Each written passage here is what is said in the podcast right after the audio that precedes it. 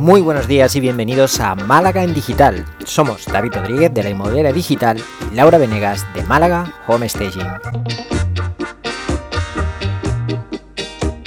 Bienvenidos y bienvenidas al episodio número 48, en el que vamos a hablar sobre proactividad. ¿No es así, Lau?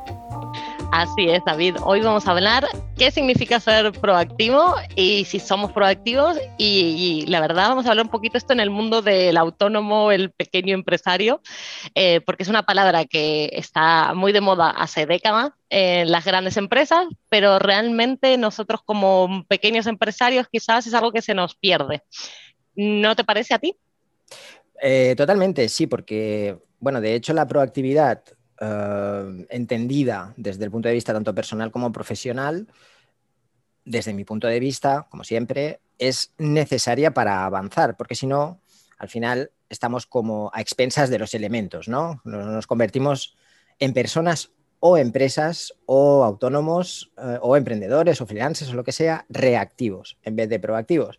Y vamos como una veleta, Claro, es que vamos como una veleta. Si el viento eh, sopla hacia el norte, pues para allí vamos nosotros. Si sopla hacia el sur, para allí vamos nosotros. Y nos quita absolutamente cualquier control o cualquier posibilidad de, tener o de cumplir los objetivos de los que siempre hablamos, las metas de las que siempre hablamos, ni siquiera ni a medio ni a largo plazo, ¿no? Si siempre vamos a estar dependiendo de, nuestro, de nuestros condicionantes, de nuestro contexto, que ojo, tienen que ver, pero no creo que tengan siempre que ser eh, definitivos o que siempre tengan que definir exactamente lo que, lo que va a ser de nuestras vidas. Exactamente, estoy de acuerdo. Y si te parece, empezamos un poco contando qué es ser proactivo, que básicamente significa tomar el control y hacer que las cosas sucedan en lugar de simplemente ajustarnos a una situación o esperar que suceda algo. Entonces es la actitud de anticipar situaciones y ser capaces de resolverlas antes de que se produzcan. Y era, está muy, muy relacionado en esto que venías diciendo, de que no podemos estar a merced de los tiempos que cambian, a merced del mercado, a merced de lo que quiere tu pareja, tu padre, tu amigo, sino es, eh, está muy relacionado con la autorresponsabilidad y elegir qué es lo que queremos. Entonces, me parece a mí que el primer punto para ser proactivos también es tener objetivos claros, saber a dónde vamos para poder actuar en consecuencia y empezar a mirar un poquito más a largo plazo y, no en las urgencias del día a día. Totalmente. Hay una, em, hay una palabra que has dicho, ¿no? Autorresponsabilidad. Y bueno, es una, es una palabra que te puede, te puede dar un golpe en la cara, ¿no? Si, si, te pones a pensar seriamente, profundamente sobre ello, el hecho de decir, oye, asumo la responsabilidad de lo que me pasa y de lo que no me pasa, tanto en la parte negativa como la positiva, eh, y hago o tomo las decisiones, acciones necesarias para conseguir aquello que quiero. Y oye, a lo mejor si no lo conseguimos, en vez de buscar responsabilidades fuera, en vez de que esto nos gusta mucho, ¿no? nos gusta mucho encontrar siempre pues a ese culpable, ¿no? A esa causa externa, pues a lo mejor solamente es porque hemos tomado una mala decisión en el momento inadecuado, porque por lo que sea, mira, hay algo que, que escucho mucho, ¿vale? Por mi trabajo, y es, oye, es que no consigo seguidores, oye, es que no consigo visitas, oye, es que hago una publicación y no me dejan comentarios, hago un artículo para el blog y tal. Vale.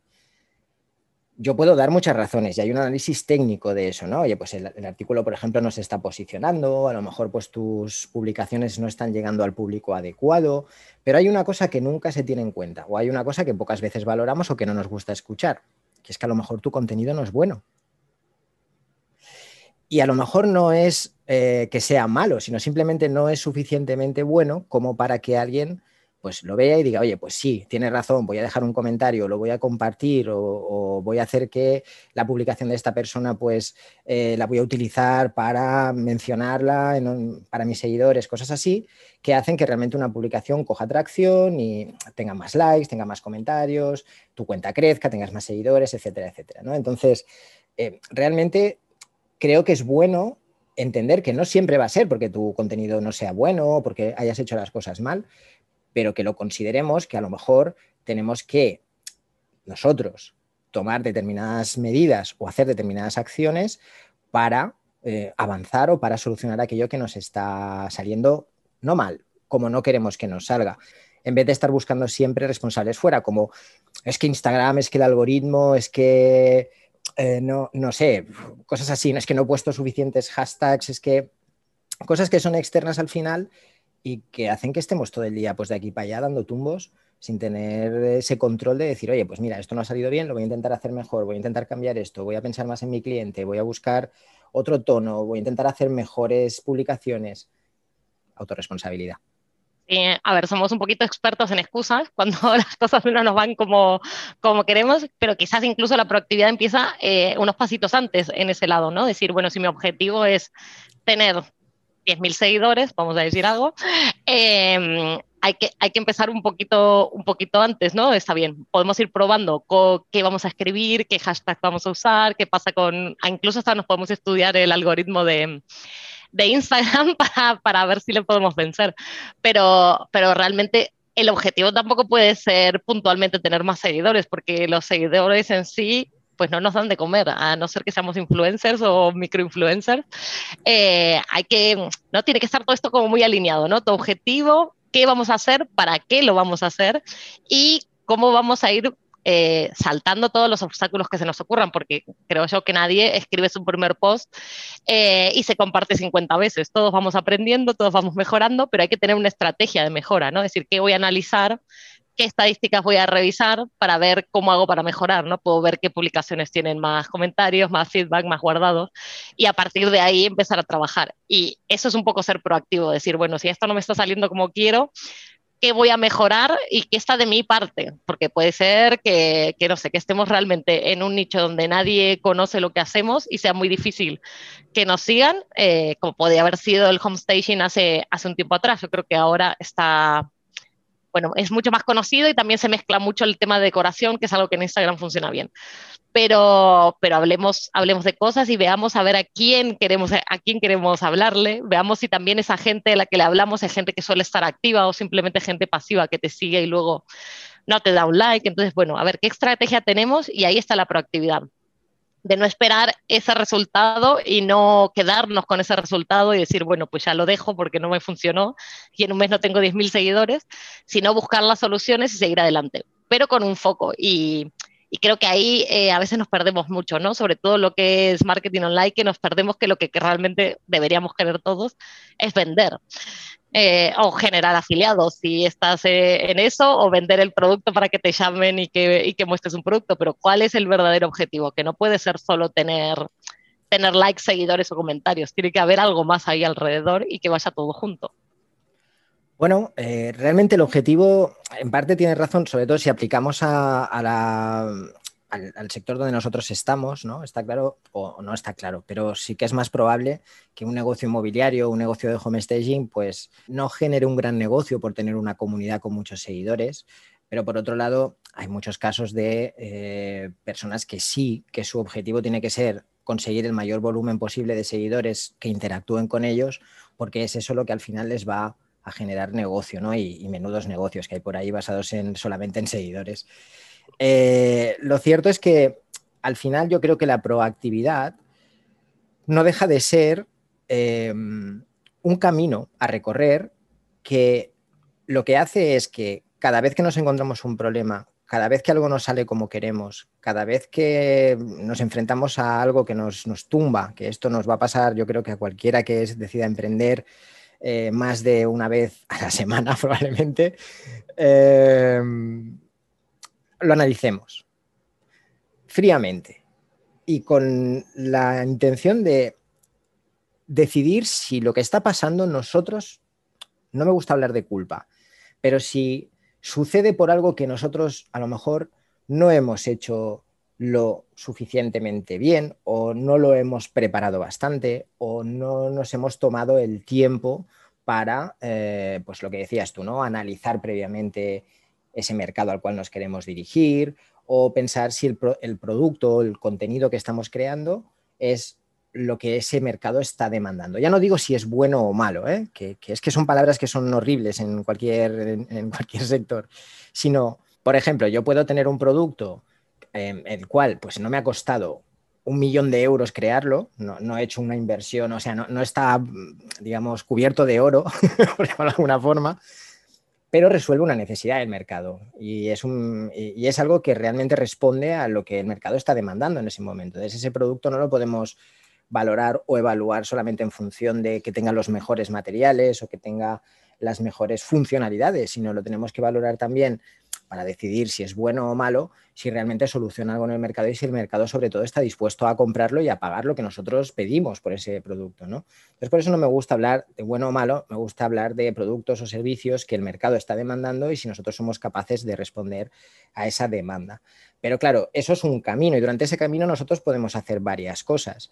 Podemos eh, enfrentarnos a las dificultades diciendo, vaya, es que es un mal momento, vaya, es que de golpe pues, no tengo recursos para crear ese producto perfecto, eh, vaya, es que de golpe podemos ir echando esas responsabilidades a factores externos, que en algunos casos puede ser que realmente sea un factor externo, pero también podemos buscar la forma de superar esos obstáculos, de eh, adaptar ese producto, con lo cual ya entramos en algo que hemos hablado muchas veces, de no enamorarnos tan profundamente de nuestros productos, de lo que hacemos, en fin, podemos tomar determinadas decisiones basadas en lo que podemos hacer, ¿verdad? Y cuando tú te basas en lo que puedes hacer y cuando realmente tomas esas decisiones con un cierto control, eh, lo que vas a poder avanzar más despacio, más rápido, dependerá, pero vas a poder ir avanzando. Cuando todo lo que te pasa eh, crees que proviene de fuera, de las circunstancias, de la crisis, del contexto, de lo que sea,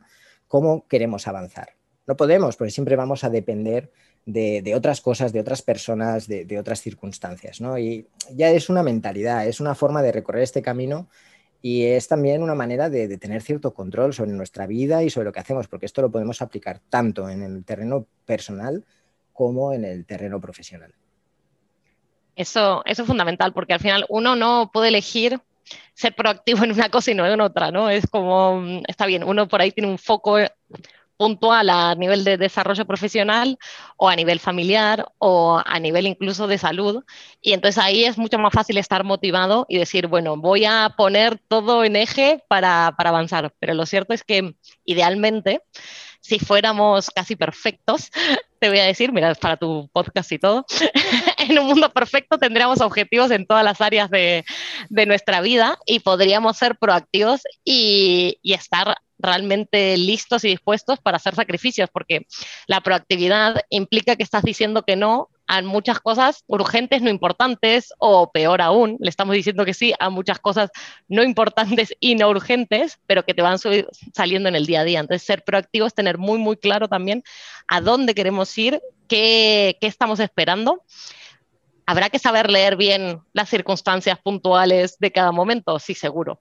Pero sobre todo hay que saber a dónde estamos yendo y, saber qué cosas, como pues no sé, yo soy fanática de Netflix, creo que, que entonces ya lo digo siempre, ¿no? Todo el mundo lo sabe, eh, pero sé que no me puedo tirar 5, 6, 7 horas al día o todo el fin de semana en Netflix. Entonces, es saber decirle que no a todos esos momentos de ocio o de salir con amigos o incluso de hacer cosas dentro de nuestro trabajo que nos gustan más prefiero estar montando una casa que haciendo un presupuesto, seguro, pero es que si no hago 10, 20, 30 presupuestos al mes, pues difícilmente tenga casa para montar, ¿no? O prefiero eh, salir a vender, dirá mucha gente, prefiero estar en la calle, salir a vender, vale, pero si luego de vender no eres capaz de dar el servicio adecuado a lo que has vendido, pues lo mismo pasa. Entonces, ser proactivo implica saber qué nos pasa alrededor, poder medir, pero también poder decir que no a muchísimas cosas en la vida. De hecho, ser proactivo tiene mucho de aprender a decir que no, yo creo. ¿eh? O sea, realmente decir que no es algo importante es algo que te da control y tiene mucha relación ¿no? con, esto que, que hablamos. Mm, respecto a lo de importante y urgente, creo que es fundamental y creo que mucho de nuestro tiempo se va por ahí como, como agua por el desagüe. ¿no? Nos cuesta mucho diferenciar, yo me pongo el primero, nos cuesta mucho diferenciar entre lo que realmente es importante y lo que realmente eh, parece y, creemos que es urgente, que hay que hacerlo ya, y nos acabamos convirtiendo como una especie de bomberos, ¿no? De apagafuegos.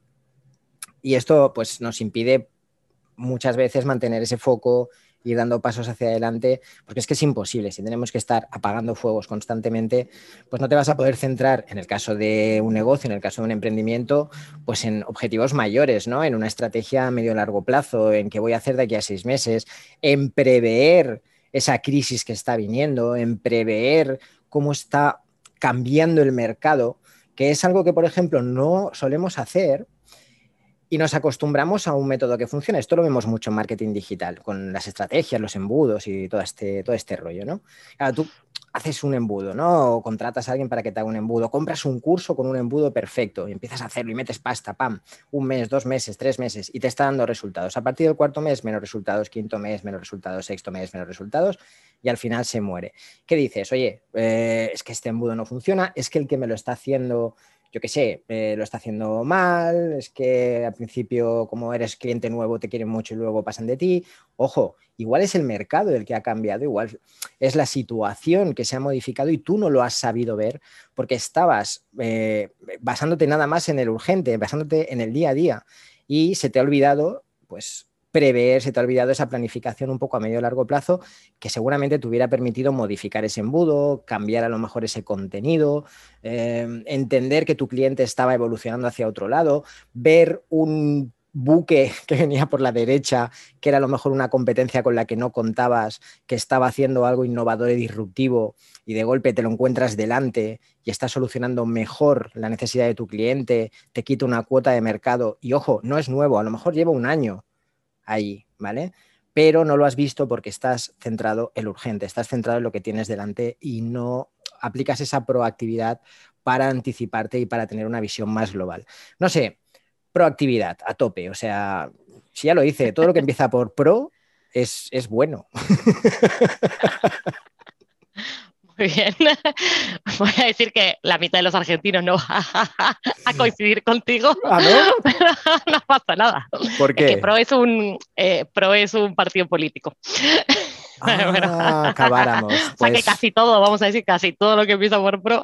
Vale, venga, pues eh, a excepción del partido político PRO, estas palabras que empiezan por PRO suelen ser, suelen ser buenas.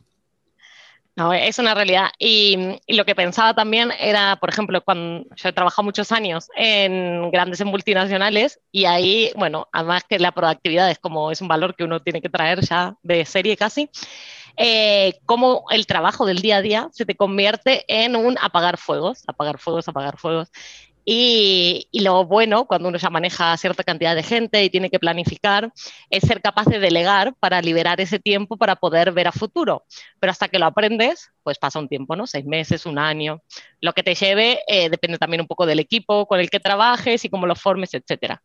Y pensaba yo, ilusamente, que siendo emprendedora no iba a ocurrir eso, porque uno va a ser dueño de su tiempo y no, no voy a tener 200 mails cada día cuando enciendo el ordenador.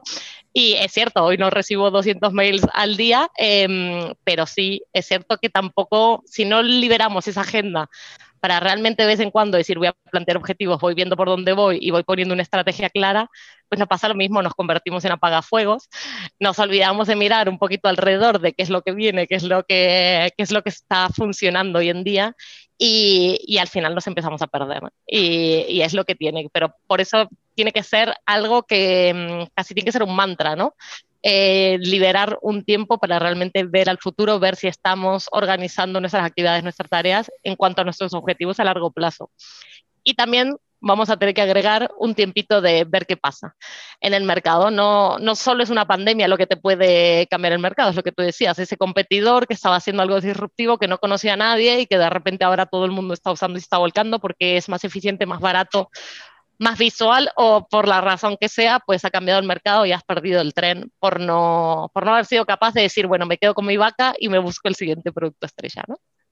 Muy bien hilado. Has ido ya por productos vaca. al final todo está realmente conectado, ¿no? Y la proactividad, pues, puede, podría ser como una especie también de pegamento, ¿no? Que lo liga a todo, porque cuando ya tienes tu producto vaca, cuando de alguna manera has, eh, planificado tus metas a medio largo plazo, cuando ya vas encajando todas esas piezas del engranaje, pues te queda el llevarlo a cabo, te queda el, día a día, ¿no? Y en el día a día, pues no tenemos estas dos, tenemos más opciones, obviamente, pero tenemos estas dos opciones con las que tenemos que lidiar a menudo, que es, oye, soy yo el que marca el paso, soy yo el que marca el camino de cómo avanza mi vida, cómo avanza mi negocio, o dejo que sean otros, dejo que sean las circunstancias las que, las que me hagan ese camino y yo pues voy dando tumbos, apagando fuegos, eh, reaccionando eh, lo mejor que pueda con los recursos que tenga eh, a medida que las cosas van pasando. Pues muy bien, yo creo que con esta reflexión vamos a cerrar. Y, nos, has traído algún libro, David, esta semana? El libro no, eh, porque me han, me chivado. No, no, lo voy a decir. Hemos traído el mismo. Me han chivado. que tú has traído uno que yo creo que es un libro que refleja muy bien este concepto de proactividad, de diferenciar entre lo importante y lo urgente. Igual también tenéis ahí un cuadro que os lo explica de una manera súper visual, muy interesante. Pero sí una película, y no una película nueva, una película que ya, pues bueno, he hablado otras veces. Es verdad que el cine explota mucho el tema de la proactividad, sueño americano, la persona que supera las dificultades y, avanza pese a todo, pero bueno, sería un poco ese concepto, ¿no? Y es En busca de la felicidad de Will Smith y de cómo él, a pesar de que todo, todo, todo lo que puede salir mal, todo lo que hay a su alrededor se le pone en contra, él va avanzando y va tomando sus decisiones, buscando esa meta final que tiene, ¿no? Y, bueno, se busca la vida y se espabila para, para tomar el, control de, su vida. Yo creo que, define muy bien la idea de proactividad óptima, que no, no, quiero decir que todos tengamos que vivir la vida de Will Smith, ¿no? Pero bueno, que ese es un poco el concepto. ¿Tú qué libro has traído, Lau? sorpréndeme, sorpréndenos. se ha traído los siete hábitos de la gente altamente eficiente o de las personas, depende cómo se ha traducido, eh, altamente eficientes. Y vamos, es, creo que es un libro base, guía y, y tiene que ser referente ¿no? a todos los que queremos emprender, eh, pero ni siquiera emprender, a todos los que quieren mejorar su vida ¿no? de, en cualquier aspecto. Em, y habla, bueno, toda la primera parte obviamente habla de lo que es proactividad, lo explica muy bien y, cómo no ser víctimas del entorno y ser realmente dueños de nuestra vida. Y mm, la verdad que, que si no lo han leído, este es un libro que recomendamos creo que los dos muy fuertemente. De hecho, este libro tenía la versión como para adolescentes, ¿no? Si no me equivoco. Sí, sí, sí, sí. Eh, exactamente, que eso es lo que bueno, el segundo que leí, primero leí este, pero cuando era joven leí además la versión adolescente y está muy, pero muy bien, eh, o sea que también para hijos. Eh, y hay, creo que hay un tercer libro que son los baby steps, ¿no? Pequeños pasos para empezar a poner en marcha ese libro, o sea que al final hay muchas herramientas para trabajar eh, y está, está muy bien, o sea que qué buena que estamos. Y también he traído una peli, obviamente, ah, no, está, no voy a decir que es tan buena como la tuya, porque bueno, En Busca de la Felicidad es un peliculón, eh, pero es una peli que vi el fin de semana que está muy bien y habla del típico sueño americano, ¿no? Ese héroe que ha caído pero ha superado la adversidad y sale adelante porque tiene un solo objetivo en mente, que en este caso es una estrella Michelin. Eh, y se llama Una buena receta y nada, la voy a recomendar sobre todo porque a mí me gustan estos realities de cocción y tal y esta peli está, está muy bien. No me gusta cocinar, sabes que la cocina yo no entro mucho, pero la peli eh, me gusta, es agradable, es fácil, creo que dura una hora y media, o sea que es perfecta para ver un fin de. Genial, muy bien, pues se ha apuntado. Muy bien, David, muchas gracias y gracias a todos por acompañarnos en nuestras conversaciones de cada lunes. Si te ha gustado el podcast, nos puedes dejar tus comentarios y likes en iBox. También seguirnos en iTunes, Spotify o bien enviarnos tus sugerencias vía email a malagendigital.com. Buena semana. Que tengáis una gran semana, familia.